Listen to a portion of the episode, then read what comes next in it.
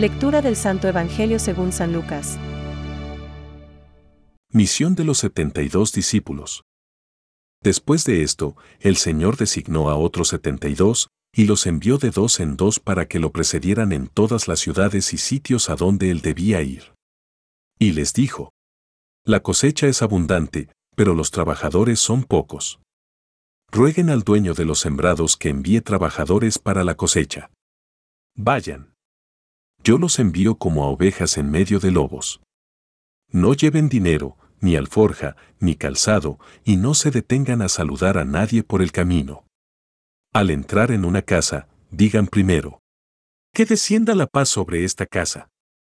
Y si hay allí alguien digno de recibirla, esa paz reposará sobre él. De lo contrario, volverá a ustedes. Permanezcan en esa misma casa, comiendo y bebiendo de lo que haya, porque el que trabaja merece su salario. No vayan de casa en casa. En las ciudades donde entren y sean recibidos, coman lo que les sirvan. Curen a sus enfermos y digan a la gente, el reino de Dios está cerca de ustedes. Es palabra de Dios. Te alabamos Señor. Reflexión. El reino de Dios está cerca de vosotros. Hoy, en la fiesta de San Lucas, el evangelista de la mansedumbre de Cristo, la Iglesia proclama este evangelio en el que se presentan las características centrales del apóstol de Cristo. El apóstol es, en primer lugar, el que ha sido llamado por el Señor, designado por Él mismo, con vistas a ser enviado en su nombre. Es Jesús quien llama a quien quiere para confiarle una misión concreta. El Señor designó a otros 72, y los envió de dos en dos delante de sí, a todas las ciudades y sitios a donde él había de ir. Lucas 10.1. El apóstol, pues, por haber sido llamado por el Señor, es, además, aquel que depende totalmente de Él. No llevéis bolsa, ni alforja, ni sandalias. Y no saludéis a nadie en el camino. Lucas 10.4. Esta prohibición de Jesús a sus discípulos indica, sobre todo, que ellos han de dejar en sus manos aquello que es más esencial para vivir. El Señor, que viste los lirios de los campos y da alimento a los pájaros, quiere que su discípulo busque, en primer lugar, el reino del cielo y no, en cambio, que comer ni que beber, y que no estéis inquietos. Porque, por todas esas cosas se afanan los gentiles del mundo. Y ya sabe vuestro Padre que tenéis la necesidad de eso. Lucas 12,29-30.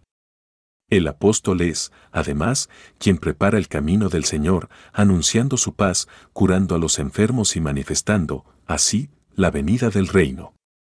La tarea del apóstol es, pues, central en y para la vida de la Iglesia, porque de ella depende la futura acogida al Maestro entre los hombres. El mejor testimonio que nos puede ofrecer la fiesta de un evangelista, de uno que ha narrado el anuncio de la buena nueva, es el de hacernos más conscientes de la dimensión apostólico-evangelizadora de nuestra vida cristiana. Pensamientos para el Evangelio de hoy. Todo el que ama a Dios cree que el Evangelio ha sido escrito para él y que se le ha concedido como regalo. Con el encargo de que conserve esta joya tan preciosa. San Beda el Venerable. San Lucas nos introduce en el conocimiento de la luz discreta, y al mismo tiempo penetrante, que la palabra de Dios irradia iluminando la realidad y los acontecimientos de la historia. San Juan Pablo II. San Lucas nos ha transmitido tres parábolas principales sobre la oración. La primera, el amigo importuno. Ver Lucas 11,5-13, invita a una oración insistente. La segunda, la viuda importuna. Ver Lucas 18, 1 y 8, está centrada en una de las cualidades de la oración. Es necesario orar siempre, sin cansarse. La tercera parábola, el fariseo y el publicano.